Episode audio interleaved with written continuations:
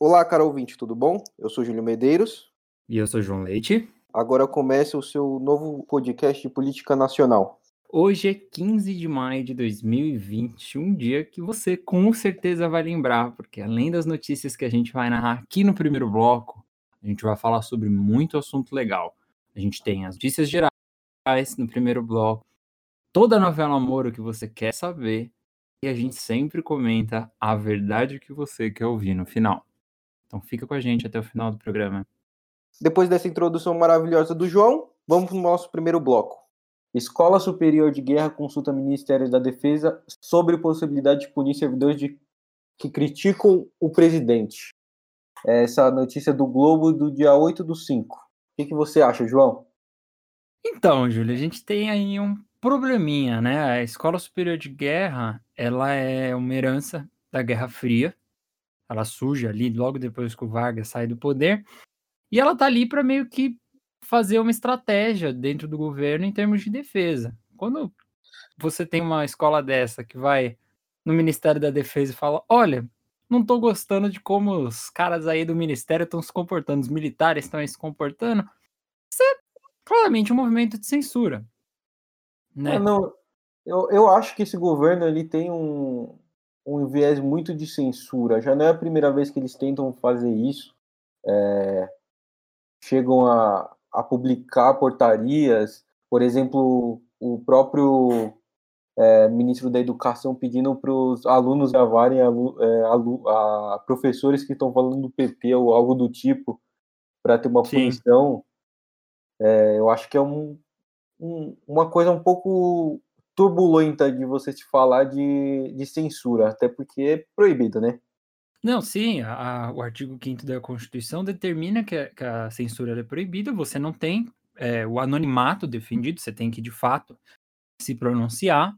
Mas é, tem um, um, ponto de vista interessante nisso tudo, que é entender o seguinte: boa parte do gabinete de governo hoje é composto por militares. Então, quando a Escola Superior de Guerra ela se pronuncia falando, olha, é, como é que eu posso pegar essa galera, como é que eu posso, de alguma forma, aplicar alguma sanção, você tem uma tentativa de um órgão que ele é estratégico da defesa, tentando interferir dentro da política de governo, que é muito sério. A defesa ela deveria ser subordinada ao governo e não fazer o contrário. É, né? não.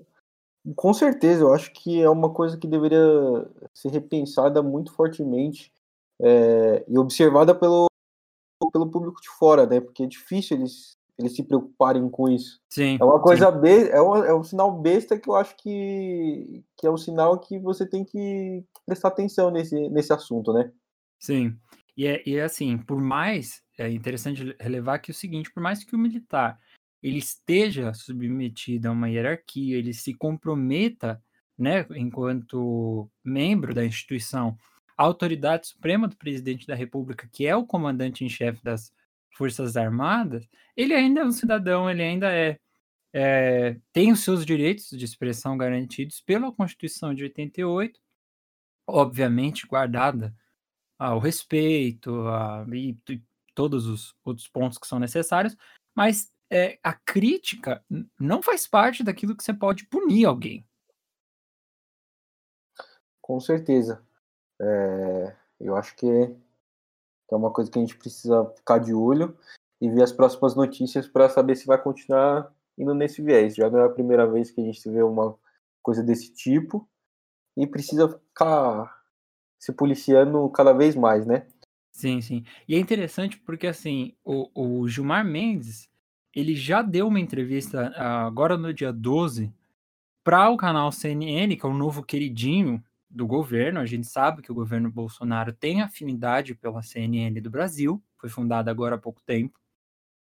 E dentro da própria entrevista da CNN, o Gilmar Mendes ele fala que o, o Bolsonaro ele vive um presidencialismo imperial, que é essa estratégia do é, tudo interfiro, tudo me é submetido, eu sou autoridade máxima e ele governa acaba ele acaba governando, vamos colocar assim, sem uma uma, um equilíbrio de poder entre o que pensa o parlamento e também o que pensa o judiciário nacional. Ah, não, ele tá. Ele eu acho que é o presidente que com certeza ultimamente é o que mais aponta querendo saber de tudo e controlar tudo. Se não for do jeito dele, não é, não é do jeito de mais ninguém, né? Sim, sim. E, e é interessante notar que assim.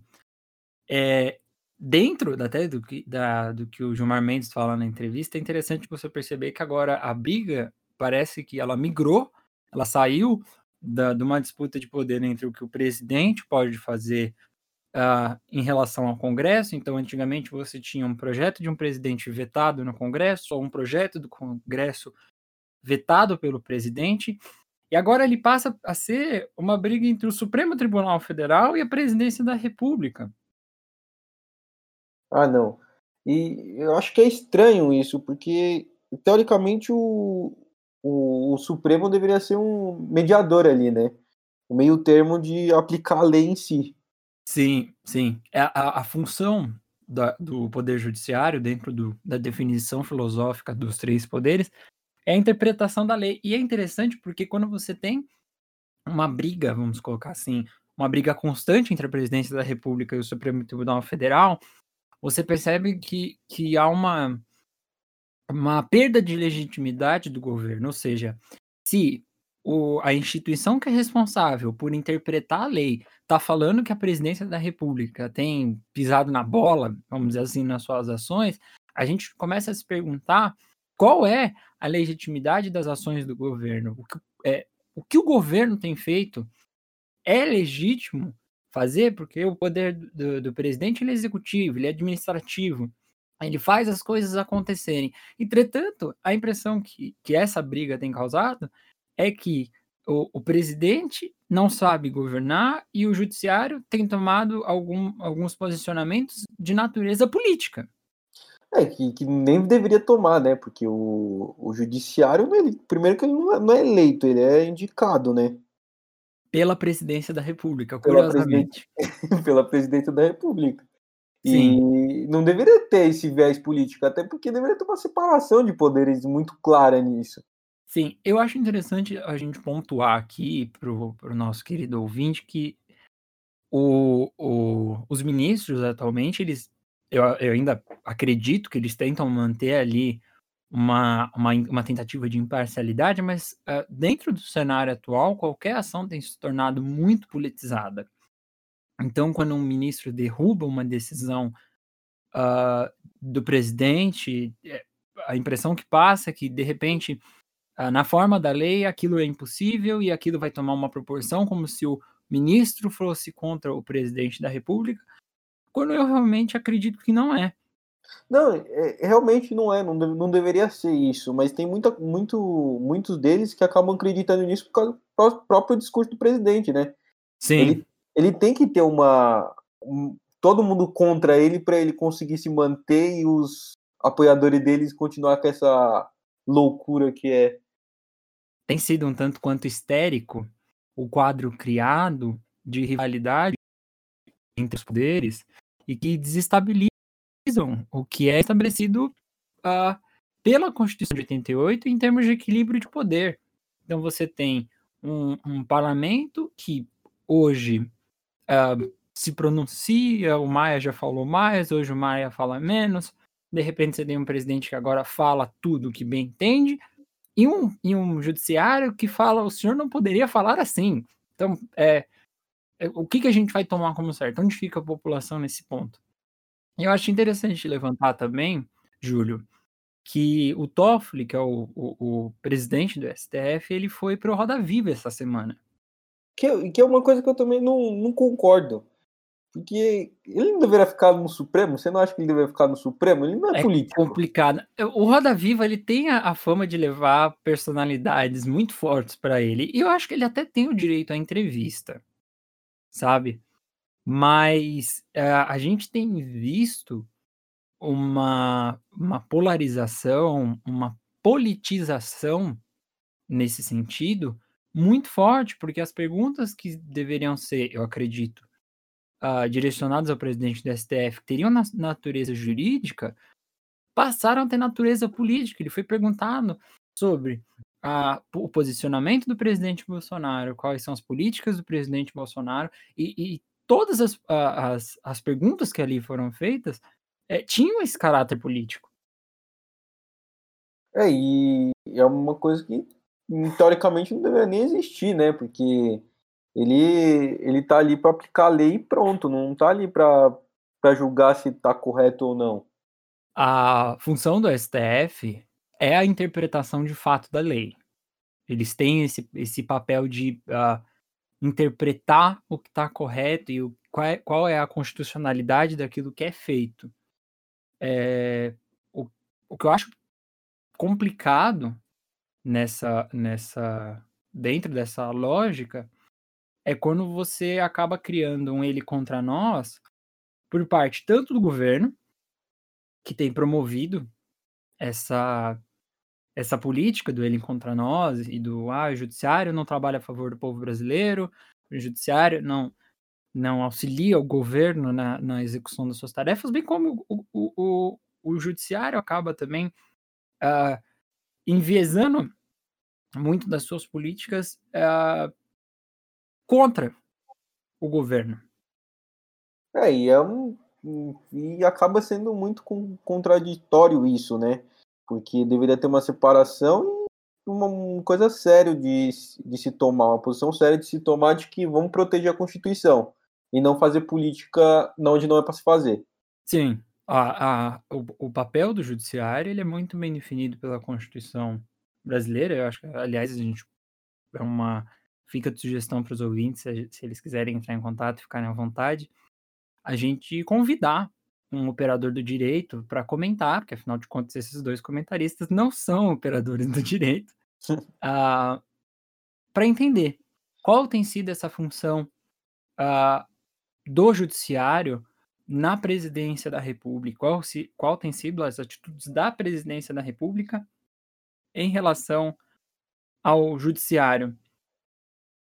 A gente vinha conversando e a gente queria expor para os ouvintes que a, o judiciário agora parece que ele assumiu um papel uh, extremamente notório dentro da mídia. Então, até, sei lá, 10 anos atrás, ninguém sabia quem era o presidente do STF, de repente esse virou um dos cargos de maior importância.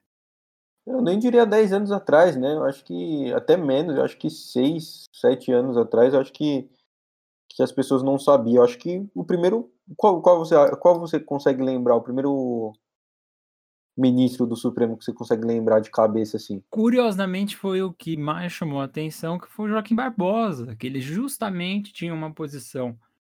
Uh, eu não vou colocar política, mas eu acho que é midiática, é muito é, muito condizente com a situação, porque ele virou uma superestrela, talvez em parte justamente pelo que a, a mídia de fato faz, que é criar essas estrelas, quer criar esses super-heróis, mas anterior a ele, eu confesso que muitas vezes é difícil de lembrar. Não sei se pela pouca idade, ou, mas uh, é complicado você lembrar, justamente porque, de certa maneira, a, a vida é, política e administrativa brasileira sempre tiveram muito distantes da realidade que o, o próprio povo brasileiro vivencia. A gente não sabe quantos deputados tem, a gente não sabe quantos senadores são, a gente não sabe quantos ministros do STF são, qual é a hierarquia de poder ali dentro. Então, assim, é um pouco complicado a gente pensar é, qual é, e julgar, de certa maneira, é, o que está certo e o que está errado, principalmente dentro dessas manifestações que, a meu ver, são excessivas do Poder Judiciário em alguns pontos, é porque a gente já não sabe qual, qual era o rito, o que é, qual é o deve, qual é o que, o que deve ser feito, o que deve ser feito para eh, dentro do, do dia a dia ali judiciário, como eles podem de fato é, se pronunciar a respeito da questão. É, não, é, o primeiro também que eu lembro o Joaquim, com certeza.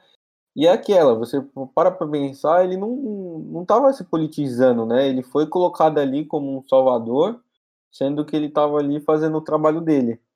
E, e, acho que a grande maioria vai lembrar dele prim, prim, primeiramente exatamente por causa disso, porque a mídia se colocou ele como um super-herói, sendo que ele não era um super-herói, ele só estava ali exercendo o que, que ele foi treinado para fazer, e, e é tanto que depois falaram que ele ia se candidatar à presidência, É. caralho, e os caras, ele acabou. Não, e, e- é, e é complicado. E é complicado porque, assim, quando você fala da estrutura governamental, jurídica, administrativa, legislativa brasileira, e você cria figurões, você cria super-heróis, você cria super nomes, você tem uma, uma responsabilização daquela pessoa que ela é indevida em primeiro lugar, a pessoa ela não é um super-herói, ela é um servidor dentro, da, dentro das suas atribuições e que normalmente gera efeitos que são conhecidos, a saber, o próprio efeito Bolsonaro. Bolsonaro era um deputado que passou durante anos, é, que foi durante anos mais um dos 513 que estavam lá dentro, né? Ele sempre foi muito polêmico, até aí a gente sabe, mas que veio ganhando notoriedade justamente pela noção de um super-herói nacional, de alguém que tem um super nome, de alguém que é a solução de um problema que é um problema real, que ele começou justamente com a bandeira de ai, zero corrupção, vamos ser mais conservadores nos costumes e etc. E que quando você vê dentro da pauta do governo, dentro de como o, o, a lei define o funcionamento do governo federal, não funciona bem assim. O presidente ele tem poderes, uh, tem os seus poderes definidos também pela Constituição, mas ele não manda em tudo. Não, isso é um fato, com certeza. É, isso daí é um aviso pra galera que acha que o Bolsonaro é um mito, tá? É, Mas- é curioso. Mas de mito não tem nada. Nada, Então, nada. Então vamos seguir, é João. Vamos para a próxima notícia? Vamos, vamos para a próxima notícia. É, é, é até uma, uma, uma, uma coisa muito interessante, Júlio, porque é o seguinte: é, de acordo com o UOL, o UOL deu uma notícia essa semana também, no dia 12, sobre o aumento dos gastos com o cartão de crédito corporativo do presidente da República. E é curioso porque na entrevista e em alguns vídeos também que foram soltados em outros veículos de, de mídia, como Estadão, a Rede Brasil Atual, e, e entre outros, sobre a, a, a própria política de bravata do presidente da República, falando: bom, eu tenho 24 mil reais para sacar todo mês, sem prestar esclarecimento, ah, em cima do cartão corporativo. Eu gastei mesmo, ah, precisei trazer as pessoas da, da China, de Yuan, lá, a província que teve o. Teve o, foi um dos epicentros do, da epidemia do coronavírus. A questão é que quando você faz o levantamento, e esses jornais merecem aqui a nossa menção, é, o Bolsonaro já superou o gasto da média do governo Dilma e do Temer. Ah, não. Eu, eu sinceramente, quanto a isso, eu falo sem medo nenhuma. Para mim, o Bolsonaro falou que ia acabar a mamata, mas só acabou a mamata para os pobres. Ah, mas a corja certeza. dele continua a mesma mamata, ele só quer saber de gastar, gastar, poder gastar mais e fazer os churrascos dele lá no, no Planalto. E não tem jeito. Sim. E, é- e assim, e é curioso, né, Júlio? Porque você tem, de repente, uma, uma, um cargo que, que é de extrema importância, querendo ou não, você gostando ou não da figura do presidente da República, ele é uma- um, um dos pontos do, do equilíbrio de poderes no, do país. E aí você dá um cartão de crédito que ele a priori é sem limite para o cara e fale, gaste como você achar necessário. A gente sabe que tanto o Planalto quanto a Alvorada é, e o Jaburu, que é a residência do vice-presidente, tem gastos.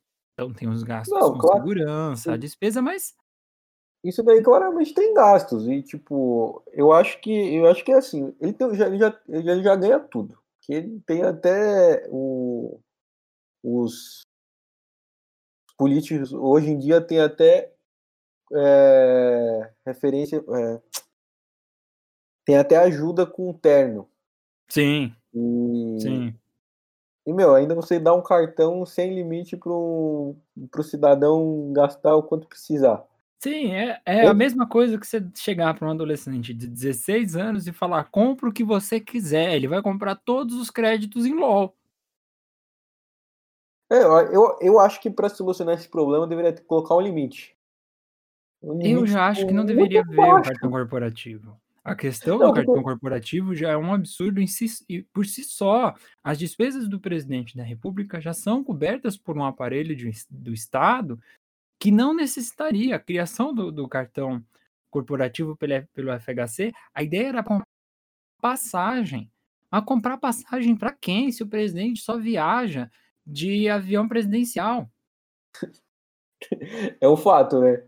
Entende? Então, assim, ah, você vai comprar a passagem para a primeira dama. Para a primeira dama não pode ser porque ela viaja junto. Não, não faz sentido. Uhum. Beleza, eu vou comprar para os filhos. Então, por que, que os filhos estão acompanhando o presidente? se a viagem é do presidente da República. Entende? O, o, o ex-presidente Lula ele alterou justamente o decreto, e, e esse foi um dos erros do, do Lula, é, e ele ampliou o que o, o, que o, o que o cartão corporativo podia, podia ser comprado, e aí eu me pergunto, por que, que você precisa de um cartão de crédito, cidadão? É um, fato, é um fato, né? Porque você praticamente vive para servir a pátria, se você é um presidente. Sim. E para que você precisa de um cartão de crédito? Sim, e é curioso porque é o seguinte, o, o cartão corporativo ele é citado normalmente como uma entidade só. Então parece que é o cartão corporativo.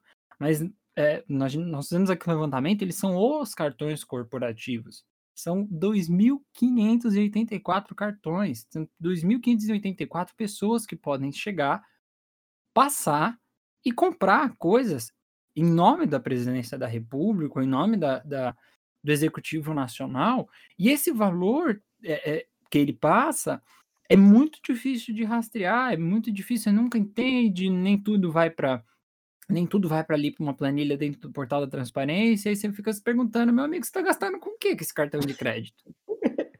É, é, porque, meu, é muito simples você usar tudo que você precisar para o seu cartão de crédito. Exato, é porque então, é, é uma fatura então, pré-aprovada. É, então você tem. É, é isso que eu não entendo, porque você já tem um salário que não é baixo, né, não é pouco, Sim. você já não gasta quase nada lá dentro, e o cartão para gastar o que quiser. Você faz o quê? Exato. E assim, nós estamos contando, veja bem, não estou acusando ninguém, mas a gente está contando que as pessoas que estão lá são honestas e não recorrem a meios ilícitos conseguir mais dinheiro. Entende? Então, assim, a, a, a, o que eu me questiono é qual a licitude de você ter um cartão corporativo dentro do governo. Ah, existem gastos que você não é, é, precisam ser rápidos. Sei lá, estourou um cano no Palácio da Alvorada, beleza, você vai pagar o encanador com cartão corporativo. Não dá tempo de você abrir uma licitação, porque todo o processo de serviço feito para a União, ele passa pelo processo licitatório. Tá vazando água no, na alvorada, você não tem como fazer isso. Até aí, eu acho que é justificável, de, de certo ponto de vista, você ter um cartão corporativo. Mas esse tipo de coisa não está acontecendo, os gastos não estão sendo com, sei lá, a janela que quebraram da alvorada. É, um, um, presidente que está gastando 709 mil reais por média por mês Caraca, quanto esse encanador tá cobrando, minha gente? É um fato, não, é, é muito conturbado isso, né? Eu acho que é um, é um ponto que deveria ter uma melhora de, de clareza, de transparência. Sim. Mas é aquelas, né? Não é a gente que faz a lei. Não, não é. E, e é curioso, porque assim, é, em tese seria essa compra rápida, esse, esse, essa necessidade rápida para você usar o, o o cartão corporativo. Mas assim, vamos ser francos. Beleza. O Brasil tá precisando pra caramba de respirador por conta da pandemia do coronavírus. Não estamos conseguindo comprar, não, não tem. É, a gente não consegue trazer, aparentemente não tem esse recurso, e de repente você tem um cartão corporativo que poderia passar esse tipo de coisas, com, comprar em nome do governo federal, afinal de contas já é um crédito pré-aprovado, nunca vi esse banco, aliás, que você já tem um cartão sem limite na primeira, no primeiro ano de governo. E aí, esse, esse tipo de coisa, para esse tipo de coisa, o cartão corporativo não serve. Então, qual, qual que é o objetivo dele real? Então vamos para a próxima, claro. próxima notícia. Eu acho que esse é um, esse é um assunto delicado, a gente não, não consegue chegar a fundo, mas é bom vocês ficarem sabendo que o presidente está gastando mais que a média, viu? É, galerinha, você tome cuidado com para quem você emite essa segunda titularidade aí do seu cartão. ainda mais vocês que estão tentando auxílio emergencial e ainda estão em análise porque o DataPrev não quer não quer aprovar. É, gente. E é, é curioso. Enquanto, enquanto vocês estão fodidos aí, o presidente está gastando horrores. Mais do que 600 reais. Muito então, mais. Vamos, então vamos lá, vamos para a próxima notícia. É... E bom, o presidente da República é o rei da informação que não foi verificada, para não chamar de fake news, né? Não vou dizer quem tem.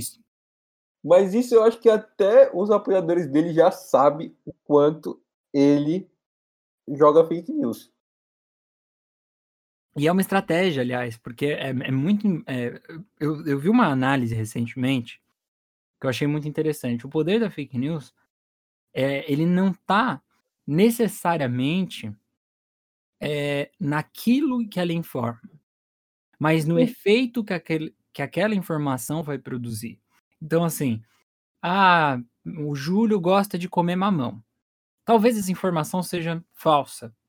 E talvez eu vá me desculpar por essa informação, porque na verdade ele gosta de comer goiaba. A questão é, o efeito dessa notícia, ele é instantâneo e ele não tem reparação. Então, a estratégia da, da, publicação da fake news, ela é, ela é vil, ela é, ela é maldosa justamente por conta disso. Então, a, a, minha, a minha grande percepção quanto a isso, quanto a essas notícias falsas que, que, o, que o próprio gabinete, gabinete de ódio dele solta, para mim é mais para dar uma confundida, para colocar o próprio a própria a própria imprensa de calça justa, porque ele solta várias, várias fake news no próprio coisa dele, no próprio canal dele. Sim. E depois desmente. Não, não é isso. Como se ele não tivesse falado. Sim. E, e também no dia 12, que é dessa semana, é, o Instagram parece que ficou meio bravo com essa história e deu um bloco nele, né, Júlio? é, né? Tem que tem que dar. Ah, as novas políticas de, de fake do as novas políticas a respeito de fake news que o Facebook instalou, porque o Instagram é uma empresa do Facebook, é, são muito restritivas em relação ao conteúdo hoje em dia que é veiculado dentro dessas redes, porque eles sabem que também, enquanto donos do WhatsApp, essa informação viraliza com, com uma rapidez inacreditável. Então, desde o que aconteceu, não só na eleição brasileira, mas mais lá atrás, na eleição norte-americana, em que a, estratégia, curiosamente, do, do Donald Trump também foi espalhar fake news a respeito da Hillary Clinton. A gente não pode esquecer daquela famosa rede de pizzarias que promovia pedofilia e, é, é, tão verdadeira essa notícia quanto a Pablo Vittar roubando caminhão de gasolina para pegar o Lula na cadeia, né? crise. Não, a mamadeira de piroca é o grande exemplo disso, né? Exato. e aí você é fala assim, é, é uma política de governo isso. Não, o pior é que, tipo, eu conheço gente que, gente que acreditava realmente que tinha uma, uma madeira de piroca na porra da, da escola. Meu, é, é, é inacreditável. É inacreditável. Assim, e, e olha, é, beira o, o absurdo. A impressão que a gente tem é que a pessoa que tem criado, ou o gabinete do ódio, como tem sido principalmente pontuado, que cria esse tipo de conteúdo, é de uma criatividade que daria um filme, minha gente. Não, eu não sei como que eles tiram tanta criatividade disso. Né, é, a impressão que dá é que eles assistem, sei lá, um filme do Tarantino, um filme de algum diretor que tem essa criatividade do Kubrick, sei lá. E eles falam o que de bizarro dá para ser criado, porque a gente vai dar um tempo. Porque assim, a informação aqui, está, acredito que vocês estão ouvindo de dois comunicólogos. A informação dá um trabalhaço de ser confirmado, minha gente, principalmente no Brasil. E aí, de repente, Não, eu... tem uma informação da Pablo Vittar roubando um caminhão de gasolina para pegar o Lula na cadeia na época que ele estava preso. Você se pergunta de onde isso foi tirado. Realmente, as pessoas não entendem que fazer jornalismo é simplesmente pegar e falar, ó, oh, tal pessoa tá fazendo isso. tem um, um, trabalho de pesquisa. jornalista, quando faz um, um, um trabalho sério realmente, então você, é bom você ir para os canais mais seguros, é, ele tem tem um grande trabalho, ele tem semana, meses dedicados naquele, naquela pesquisa e naquele levantamento de dados. Então eu acho que tem que ter um pouco mais de respeito quanto a isso. Não, sim, e, e é uma questão até por ter amigos que são jornalistas, é ético se eles não conseguem uma confirmação, se eles não têm uma fonte que seja de fato segura a respeito daquela informação, muitos deles optam por não publicar. É. Não, e o que você tem que entender é que o presidente, principalmente esse presidente, não é uma fonte segura. É, o que um é pouco. um absurdo, né? Deveria ser o cara que mais tem informação do país, que mais solta fake news. É, o que eu acho curioso. Assim, eu não sei se sou eu que estou sendo. Né? Eu ainda não sei definir muito bem. Mas de repente você tem uma situação na qual o presidente da república não é acreditado mais. Tá, a galera tá literalmente virando e falando assim: ó, não acredita nele não. Basicamente. É, é, é, é, de um absurdo que você fala, gente, eu vou confiar em quem? E assim, é, ele, ele ficou muito bravo na demissão do Moro, diga-se passagem que a gente vai comentar daqui a pouquinho, que o ex-ministro da Justiça ficou mais preocupado em descobrir quem tinha matado a Marielle do que quem tinha tentado matar ele, que era o caso do Adélio. E agora, a PF de Bolsonaro, na verdade a PF do Brasil, mas a PF que o Bolsonaro tem interferido, acabou de concluir essa semana, de acordo com o Globo, é, que o Adélio agiu sozinho. É, não, não, não tem muito o que falar, né? O cara é visivelmente perturbado, com certeza tinha agido sozinho, porque senão não teria agido do jeito que agiu, mas é, é, uma, é uma paranoia de perseguição que eu não entendo. Sim, sim. Eu, eu nunca. Porque se você parar para analisar o Bolsonaro em si, tudo para ele, ele tá sendo perseguido. É um prato cheio para um psicanalista, né, cara? tudo para ele tá sendo perseguido. E, meu, isso daí não existe. Não, o, com, cer com certeza tem alguns querendo matar ele, odeia ele tanto duvido. que quer matar, mas achar que todo mundo quer fazer mal para ele é, é, maluquice. Sim, eu não, e veja bem, é, longe de desejar, eu sou, nesse caso, eu sou, posso ser oposição ao governo instituído, eleito, diga-se passagem, é importante a gente lembrar que o governo Bolsonaro ele é eleito, eu sou oposição a esse governo, mas em momento algum a gente deseja que ele tome uma facada e morra, minha gente. Então, assim, Não. a gente precisa repudiar de fato uma tentativa Não. de assassinato, mas eu acho que ver uma teoria da conspiração em cima disso é exagerar um pouco a história e tomar esse viés midiático que ela tem. Ah, com certeza. Eu lembro que quando ele levou essa facada eu achei um absurdo. É, já não, não gostava dele, não, não suporto ele até hoje, mas eu já achei um absurdo. E eu acho que é, que é interessante, porque a, gente, quanto a gente está é, com essa consciência de que o, o governo foi eleito e que não tem nada que a gente possa fazer a não ser jogar as regras, ele vai lá, ele vai lá e fala que quer mandar a gente para a beira do mar, né? Sim. É, é, é, então curioso, é curioso ver esse caráter conspiracionista também do governo Bolsonaro.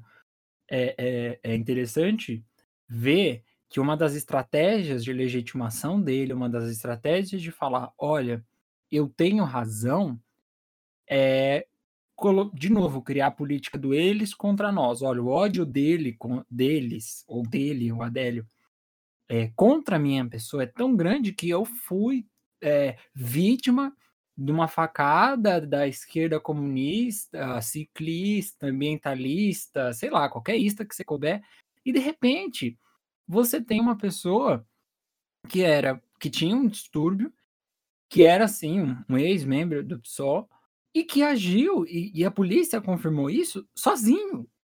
E não só uma vez, né? Duas. Sim, sim. É a segunda vez que a PF já dá essa. Ele não gosta muito da PF, gente. Vamos, vamos, vamos botar esse, esse ponto. Então, pessoal, vamos lá pro, pro próximo bloco. É, histórias políticas brasileiras. Tem duas, duas, duas datas aqui que a gente acha importante pontuar. É, a primeira é Lei Áurea, que o, que o João vai falar um pouquinho mais do que a gente pode tirar disso. É interessante lembrar, Júlio, que foi dia 13 dessa semana, a Lei Áurea fez 132 anos, e ela foi uma lei que foi assinada pela princesa Isabel, porque o imperador Pedro II estava fora. Já a sacanagem da lei, em termos, ela começa aí. E, assim, ela é muito importante dentro do cenário da política nacional, ela vale esse comentário, mas a gente precisa também, muito rapidamente, óbvio, é, desmistificar um pouco a Lei Áurea em termos do que ela representa e do que ela representou e qual foi o efeito dela, de fato, para as populações negras do Brasil.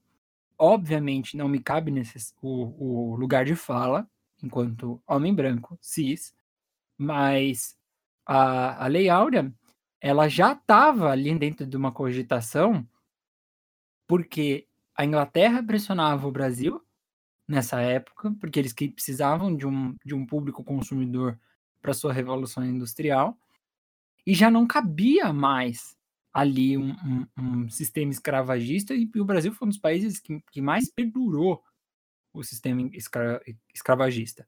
É importante a gente lembrar, é uma data muito importante para a gente, principalmente para a população é, negra brasileira, principalmente para a população negra brasileira, mas é importante a gente entender que não foi uma benevolência da princesa Isabel, ela já estava condicionada a isso, e isso aconteceu no momento, no último momento, no momento mais propício a um surgimento de uma nova classe consumidora, que era pobre, que era, não, né? Vamos ser bem francos, que é ainda mais pobre dentro do cenário nacional, que consome e tem acesso extremamente restrito dentro do país e que é um quadro que vem se arrastando 132 anos para cá e muito mais tempo durante a escravidão. É, eu, eu tenho várias ressalvas quanto à a, finalização da escravidão, né? É, porque foram, foi muito mal feito. Foi tipo, ó, vocês têm casa, tem casa, comida aqui, vai pra rua, vocês não vão ter nada disso, se virem. E, e você não pode comprar. É, e tipo, meu, foi. Beleza. Primeiro que já não deveria nem ter existido escravidão, né? Vamos começar pelo vamos, correto. Começar pelo correto. Mas já que teve que passar isso pela nossa história, vamos fazer direito. Então, se a gente vai, vai tirar isso, vamos fazer direito. Ah, precisa fazer uma restituição, sim, de bens, de, de caráter. É... E não é que nem o presidente fala hoje, já que a gente está falando de política, que ele não tem nada a ver com isso. Lógico que você tem. Você é um presidente, você tem que pelo menos começar a pensar que a gente precisa igualar um pouco essa essa essa linha que é muito desigual, principalmente no Brasil, né? Sim, e, e veja bem, é, em alguns pontos a Lei Áurea principalmente quando ela tá travestida desse discurso branco, ela surge como uma justificativa, como um afago, vamos dizer assim. Ela é aquela, ai, a gente não foi tão mal assim. E, e é mentira, sabe? A população negra brasileira, ela, ela tem há muitos anos sofrido uh, destituições, um, um processo de despropriação, eles não têm acesso e, e todos os governos até agora têm se negado, de certa forma, a promover políticas que de fato sejam inclusivas, sendo que o primeiro ano que a gente tem de fato uma, uma inversão, por exemplo, na, do acesso à universidade, ao ensino superior, pela população negra brasileira, foi o ano passado. Eu estou falando hum. de 131 anos de história desde que a, a assinatura da Lei Áurea, da Lei Áurea foi feita e, e nada muda. Tudo continua a mesma coisa. É isso. Bom, bom a gente lembrar, é, no dia 7 de maio de 1945 era assinada a rendição da Alemanha nazista. É, eu acho que é uma coisa boa para se lembrar, porque o Brasil esteve nessa guerra, é, por mais que falem que, que não, que foi um, muito pouco, mas a gente esteve nessa guerra, participou. É, Getúlio era um pouco alinhado com, com o nosso querido Hitler, um mas pouco sabíamos... uma gentileza sua, inacreditável. mas desde o começo não tem como negar que, que não tinha jeito de apoiar o, os, os americanos e, e ganhar. Pelo menos se posicionamos no lugar certo, não? É, o lado da história que vai contar é sempre o lado que vai ganhar. O nazismo ele é uma marca triste na nossa história, o fascismo é uma marca triste na nossa história. Getúlio Vargas acaba assumindo um perfil fascista e ele é derrubado justamente pela, por essa afinidade.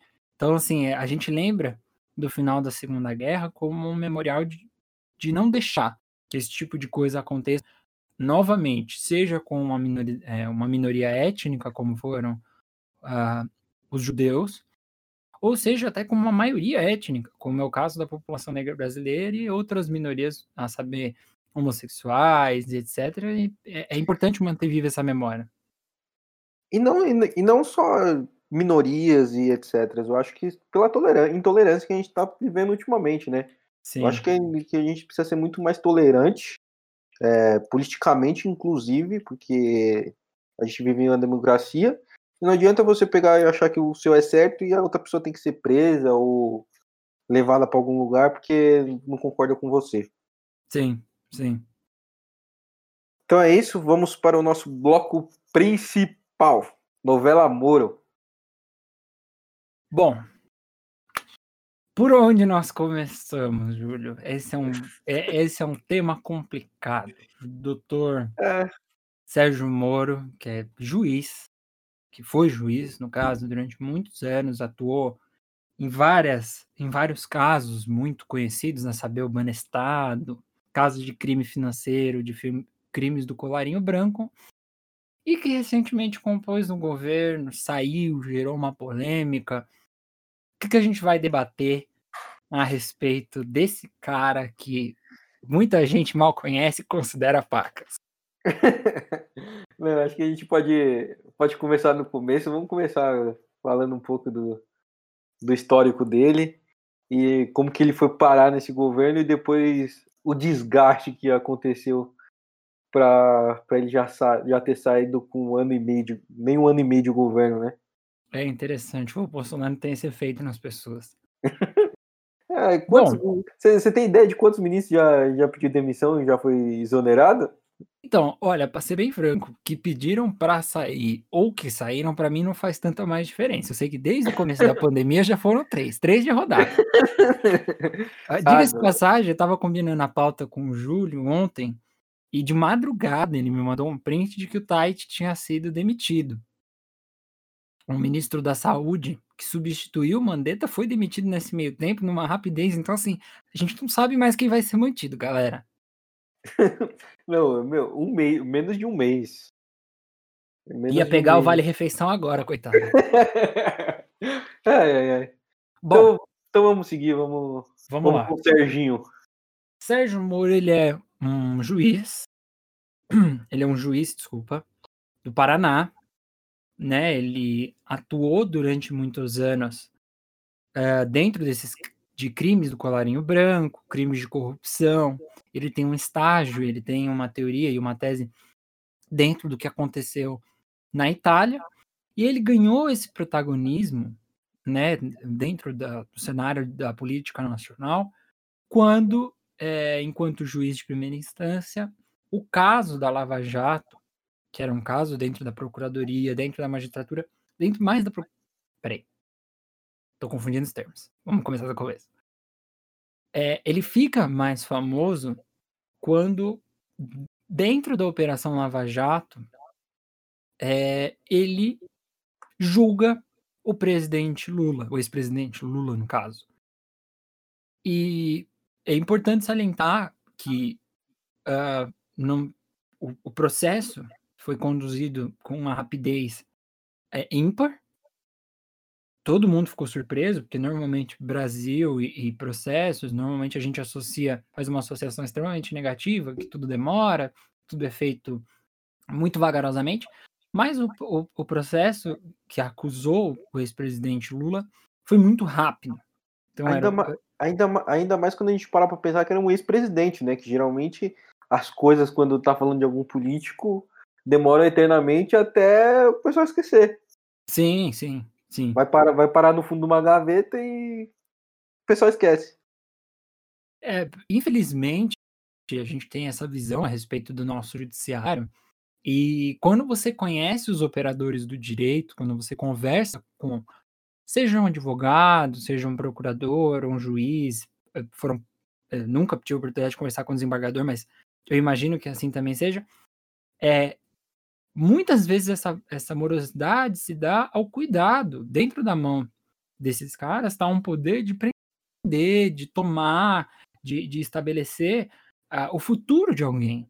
Né? E quando você agiliza esse processo em detrimento de mídia, em detrimento do que isso parece só, você pode cometer é, erros graves e foi é, não o erro do, do, do Veja bem, eu não estou necessariamente inocentando ou acusando o ex-presidente Lula. Só estou dizendo que o processo ele é defeituoso justamente pela sua pressa. Sim, é, e eu, eu digo até, até porque tem defesa, tem tudo mais, e a gente pode até analisar com a pressa que foi feito o, o depoimento dele, é, eu acho que são duas coisas diferentes. Estou puxando para algo atual que está acontecendo agora. É, o depoimento dele para a PF depois da demissão dele foi o quê? 10 dias? Não chegou Sim. a isso. Mas eu acho que nesse caso foi super válido porque se tá tendo uma, uma, é, uma acusação de que estão querendo interferir na PF, se deixam isso muito mais tempo, é, pode, ter, pode acontecer essa interferência e acabar não andando esse, esse processo. Sim, a única coisa só que eu acho interessante é que a gente não crie necessariamente é, dois pesos e duas medidas. Eu acho que se há um, se há um andamento que é regulamentado por um rito, por uma lei, por, pelo, pelo que seja, ele tem que ser respeitado, minha gente. Isso aqui não é uma padaria de São Manuel, sabe? A gente tá falando do, do sabe, de um órgão de justiça, de uma magistratura, dos desembargadores, do Supremo, que são órgãos extremamente necessários para o funcionamento do Brasil. E não uhum. dá para a gente, a, nosso bel prazer, é, e eu digo nosso enquanto é, membro de uma dessas instituições, você achar, tomar um ponto de vista é, particular seu e resolver o Brasil é, veja bem, resolver, entre muitas aspas, é porque você acha correto. Sabe? É, não, o, minha grande impressão hum. do, do desse, desse processo do Lula é que ele já ia para def, a defesa, para as audiências, como no Star Trek. É, tem, uma, tem uma civilização que, meu, você já vai para o julgamento sabendo que você está condenado e você vai ser sentenciado à morte. Sim. Ou coisa do tipo. Então foi, um, é. foi uma, uma, uma sensação que eu tive muito grande quanto a isso. Sim. E é interessante pontuar que todas as decisões tomadas pelo, pelo Dr. Moro é, acabaram tomando uma proporção midiática muito grande. Então, quando ele sentencia o presidente é, Lula a nove anos, e seis meses de, de cadeia, de regime de a priori regime fechado, a, a prisão do ex-presidente, por, por, mais que ela seja significativa, um ex-presidente, é um ex-presidente indo para cadeia, ela é, interrompe, é, é, é, aquela musiquinha infernal da Globo tocando. Cara, é, foi um absurdo. De repente o país estava no mix, então tinha gente bebendo na rua, tinha gente bebendo. E, e a troco do quê? Sabe? E, e, e, e, o pior, tipo, seis meses, que foi seis meses depois, não sei, não exatamente. O pior é que, tipo, depois que, depois que aconteceu tudo isso, ele foi para o ministério, né? Então, esse é o ponto.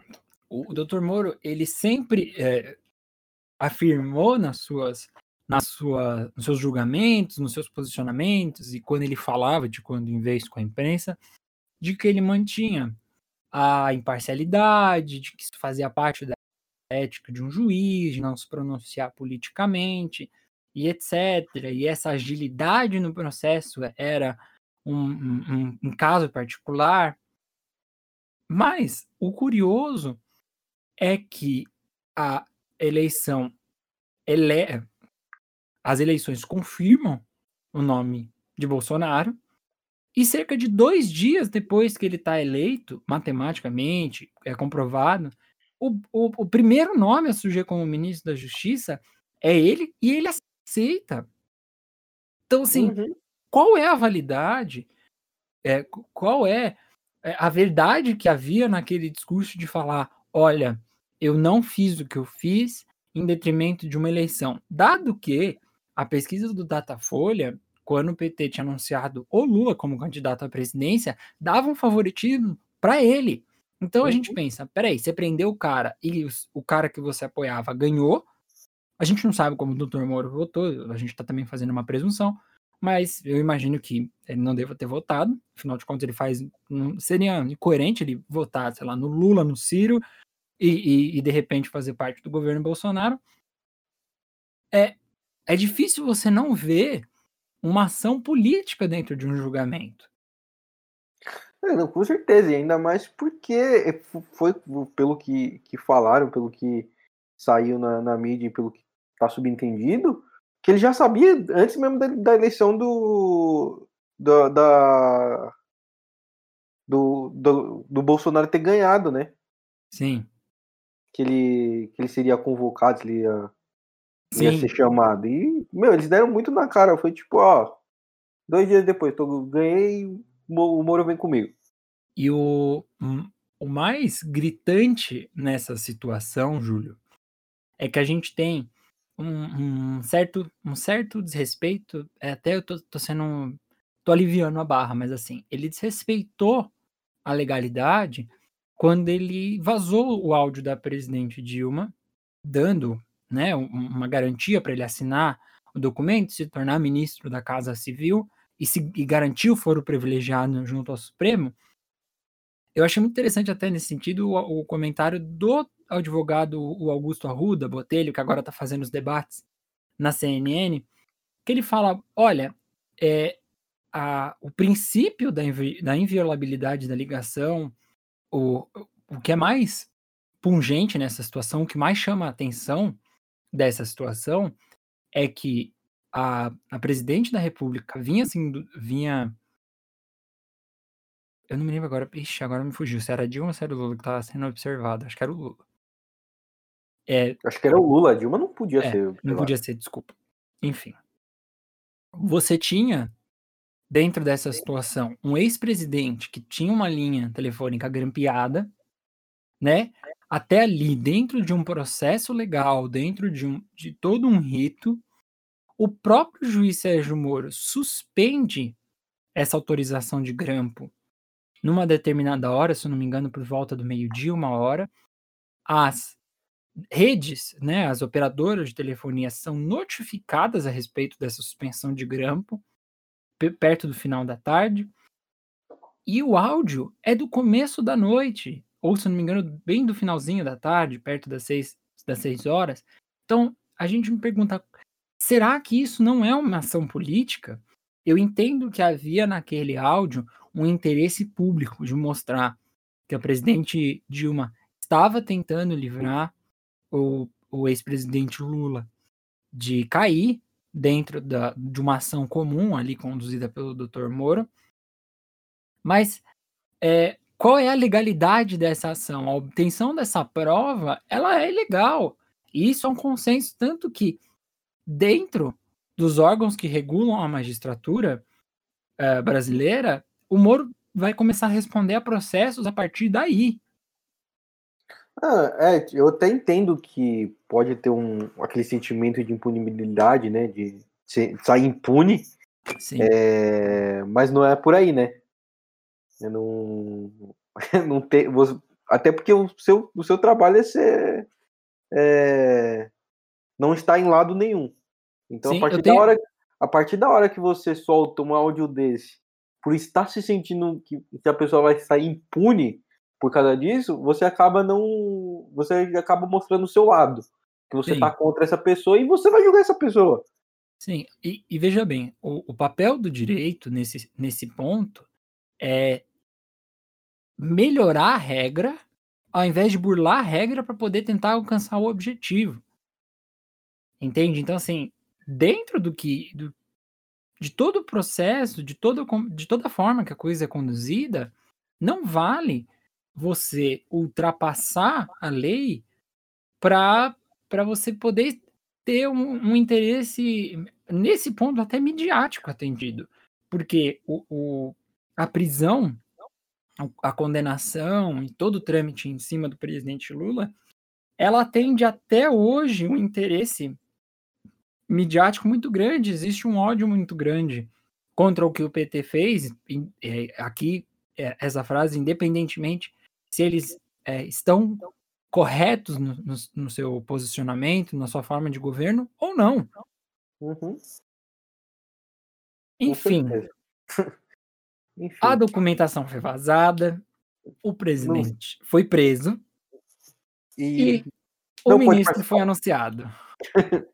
não pôde participar das eleições e o ministro foi anunciado. Exato. Ele foi anunciado. E aí ele Sim. abre mão da magistratura, porque para você poder fazer parte do governo executivo, você já não pode ser mais juiz. Né? E, e, e para você ser juiz, você faz uma prova, tem todo um trâmite, então ele fala: beleza, valeu, galera, foi bom enquanto durou, eu tô fora. É muito interessante essa saída dele pela tangente, porque ele também ia responder a uns processos dentro da magistratura, como a gente já tinha comentado. Ah, claramente ia, ia, ia fazer isso. E, meu, é, é muito claro que foi, foi muito pensado isso e, meu, não, não tinha outra, outro jeito dele fazer isso, né? Não, não tinha. Era aquele tipo de situação que você fala, beleza, vou ter que abrir mão. Ele até fala isso no discurso de posse. É interessante que ele fala, ah, eu tinha uma vida relativamente confortável, uma carreira sólida e eu ganhava bem. Né? Ele falou que os vencimentos dele eram bons, mas ele falou eu ganho bem. Mas eu queria fazer algo pelo Brasil, da parte de estabelecer políticas etc. E eu queria destacar, Júlio, uh, alguns pontos no discurso de posse dele que são curiosos, que vão servir para a gente falar do que aconteceu mais lá na frente. Porque ele fala sobre o combate da corrupção, né? É o carro-chefe do, ah, do Moro. Isso é o carro-chefe dele e ele apanhou muito por causa disso, né? Exato. E sem falar do tato dele que ele não tinha, não, não teve tato com politicamente, né? Então, ele é um juiz de carreira, ele não é um político de carreira. Uhum. E, e, e, é muito complicado quando a gente fala de política no Brasil, principalmente porque política você não faz sozinho. Política uhum. se depende do interesse de muitas pessoas que têm tanto poder quanto você e que podem não querer a mesma coisa que você e que você vai ter que fazer, um, vai ter que montar uma estratégia uh, de convencimento. O parlamento, a natureza parlamentar, por mais que ele tenha sido parte do executivo, a estratégia do parlamento é, é, é essa conversa, esse convencimento da, é, em torno de assuntos comuns. É, e, e, claramente, se não precisasse disso, é, não teria por que o parlamento existir, né? Sim, exato, exato. E é muito difícil quando você tem um membro de um outro órgão, de uma outra instituição, tendo que se submeter, e eu imagino que, assim, eu, nesse ponto eu até entendo, doutor Moro, que é, você tem toda uma vida de costumes, de como as coisas funcionam para você, e de repente você está num, meio que funciona alheio à sua vontade e de maneira completamente diferente.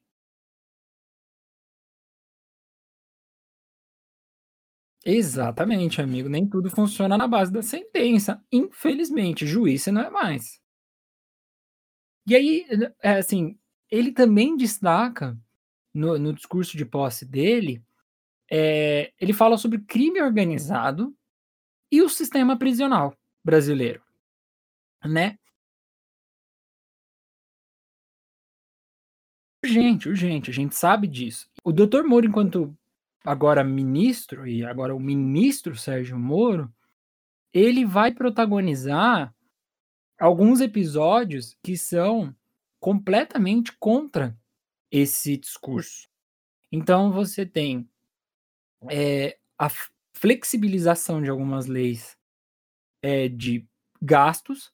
Você tem, por exemplo, congelamento de gastos da saúde, que já vinha feito, já vinha sendo feito do governo Temer. Você tem uma educação que fica sucateada, que também já vem, já é uma herança que o Temer deixa, né? E não, quanto o, o, o, te, o, te, o, Temer em si, eu sinto que ele foi tipo, ó, de, deixa eu tocar isso daqui enquanto eu preciso tocar, né? Porque eu caio de, de paraquedas aqui e deixa eu ficar quieto na minha. Querendo ou não, eu acho que o Temer foi um, foi um presidente que foi obrigado a sentar ali, mesmo que eu acho que ele queria sentar lá, mas ele passou pelo menos despercebido no, no trabalho dele, ele fez o trabalho dele e seguiu pra frente, né? Sim, ele era aquela água com gás que acompanha o café. Não tem gosto. é. é importante, tá ali, mas não tem gosto. Pelo menos ele fez o que ele deveria fazer. Então, claro que né? muitas, claro que muitas coisas ele sucateou e deixou para lá, mas é. vale dizer, obviamente, que é, dentro da, da, dessa gestão que o Moro faz, a gente tem uma redução de crimes violentos em 19% em relação primeiro, ao primeiro trimestre de 2018, então em 2019 a gente vê uma redução dos, desses crimes violentos, uhum. o que de certa forma tem uma justificativa, principalmente quando você vê um aumento da violência das polícias militares no Brasil. A gente tem uh, vários relatórios de que a polícia militar, é, por exemplo, a do estado de São Paulo, começou a matar muito mais gente. E aí a, a é... gente se pergunta, ok, crescer, é, reduzir os crimes violentos em relação a quem? É, então, mas aí o, é o, é o que eu paro para pensar. Eu falo, meu, é, a polícia sentiu um respaldo muito grande em cima do discurso do Moro e do Bolsonaro. Exatamente. Exatamente. É uma, é uma, é um equilíbrio, vamos colocar dessa maneira, que ele, o que alivia de um lado dessa balança acaba piorando. Então a gente tem uma das polícias, diga-se de passagem, mais mortais do mundo. A gente mata muito. E um relatório é, que ressalta isso é que a pandemia fez com que o número de operações e o número de mortes causadas pela polícia reduzissem. E dentro de, por exemplo, comunidades onde mais tem operação, é, de repente os números de óbitos passaram a não existir. E aí a gente para para pensar e fala o quê? Peraí, o problema está na comunidade, como eles sempre falaram, o problema é a comunidade, o problema é a presença da polícia na comunidade. Qual é a justificativa que vai ser utilizada pelo, por parte do governo nesse ponto, tanto o governo estadual quanto o governo federal, para justificar essas mortes? Ou para mesmo para afirmar que os crimes violentos foram reduzidos em 19%, em relação a quem? Hum. Não, é, é, com certeza é, na favela e no, nas coisas, tem que ter um controle por causa dessa do tráfico de drogas e tudo mais. Só que eu acho que a polícia é muito desqualificada para fazer abordagem, para fazer qualquer tipo de, de coisa. se o exército é desqualificado para isso. É, é, é bem complicado. Meu, a, a nossa. Foram, foram, quantos tiros no, no, cara, no, no cara que tava com a família ah, dentro sim, do carro? Com a família dentro do carro, sim, foi uma, uma confusão. Eu não me lembro com o número exato, mas fizeram que era justo isso do carro dele, né? Infelizmente, é, a, o alvo nacional dentro da política de segurança pública ainda é o homem negro. É o homem negro que é morador de comunidade e, a priori, todos têm a mesma cara para a força de segurança. Então, a gente acaba tendo um viés e aí a gente acaba não tendo uma claridade, uma transparência de saber quem tá fazendo essa política a ponto de morrer tanta gente negra. É, tanta é, gente que é moradora de comunidade. É, é o que eu falo. É, se você parar para analisar, se você for no centro, é, nos barzinhos de faculdade, por mais que eu tenha participado de uma faculdade, tenho muito orgulho disso. Não é só droga, viu? Mas se Uhum. você for, se você for ver é, por esse lado, na, na- que tem os burgueses, principalmente nas faculdades de elite, meu, é, a polícia não, não- a pessoa, a pessoa tá no, na calçada com a maconha ali e a polícia tá nem aí. Agora, Sim. se tem um, se tem um cara fumando um cigarro aqui no, na periferia, meu, é como se, como se fosse outra pessoa, se fosse outra, outro tipo de, de apuração, Abordagem. né? De abordagem. de abordagem. A gente tem uma, uma, uma política, a gente, a gente tem uma política de drogas dentro do Brasil que ela é de fato intolerante. Eu acho que esse é um assunto que precisa ser discutido, renderia um podcast sozinho, um tema de podcast sozinho, mas a gente precisa é, entender que o Brasil encara a realidade da, da- do uso de entorpecentes, de psicotrópicos e todo tipo de droga com dois pesos e duas medidas. Então, assim, é, existem locais dentro da cidade de São Paulo, dentro da cidade do Rio, em que há extrema fiscalização. Então, você tem carros que são revirados atrás de drogas. Em compensação, você tem lugares que a, a tolerância é completa. E aí, quando você vai é, fazer um levantamento de dados, você percebe de novo um, um- um viés dentro, dentro da polícia. E, e é curioso porque E aí, É. não, eu, eu entendo que, tipo, se você parar pra analisar, se você é branco, você, é você é usuário, ah, só porque ele tá dando um tapinha, tá dando uma usada. Agora, se Sim. você é negro e tem a mesma quantidade de um branco, você é traficante. Exato. Até porque, assim, a tipificação da posse, dentro do que a lei hoje determina, é um tanto quanto relativa ao que o delegado da ocasião quiser colocar no seu boletim de ocorrência.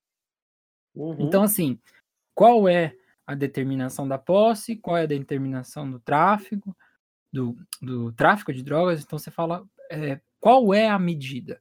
O Brasil ele tem se esquivado sempre de discutir sobre uma política de drogas que seja de fato consistente. Então, a, a, a gente precisa lembrar que o Código Penal, é, por mais que ele tenha sido reformado várias vezes, ele é da época do Getúlio Vargas. Ah, Entende? não, com certeza.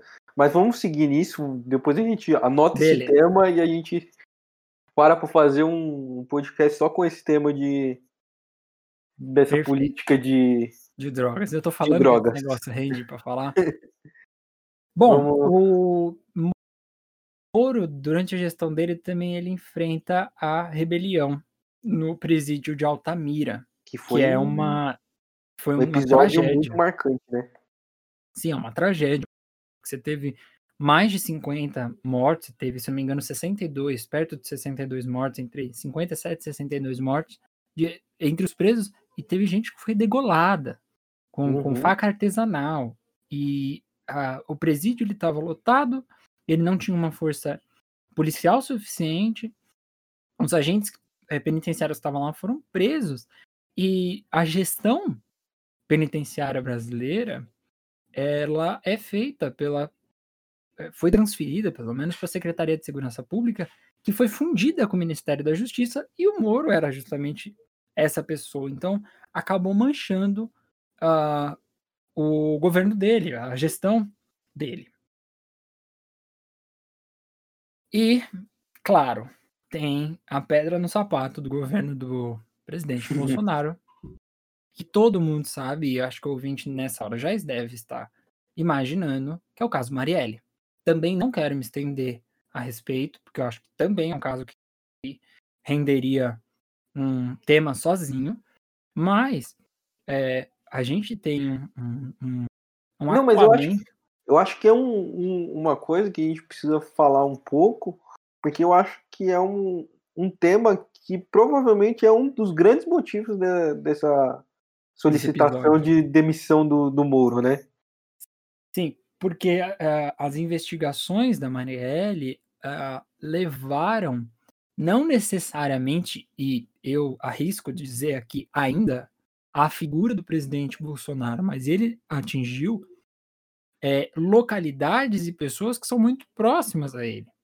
Então, o cara que foi preso com as armas é tipo vizinho do presidente, o, o porteiro citou ele, pô, o porteiro trabalha há 20 e tantos anos e conhece o doutor Jair. Então, assim, a, a, a coisa começa a ficar embolada e ficar turva justamente depois do assassinato da vereadora Marielle Franco.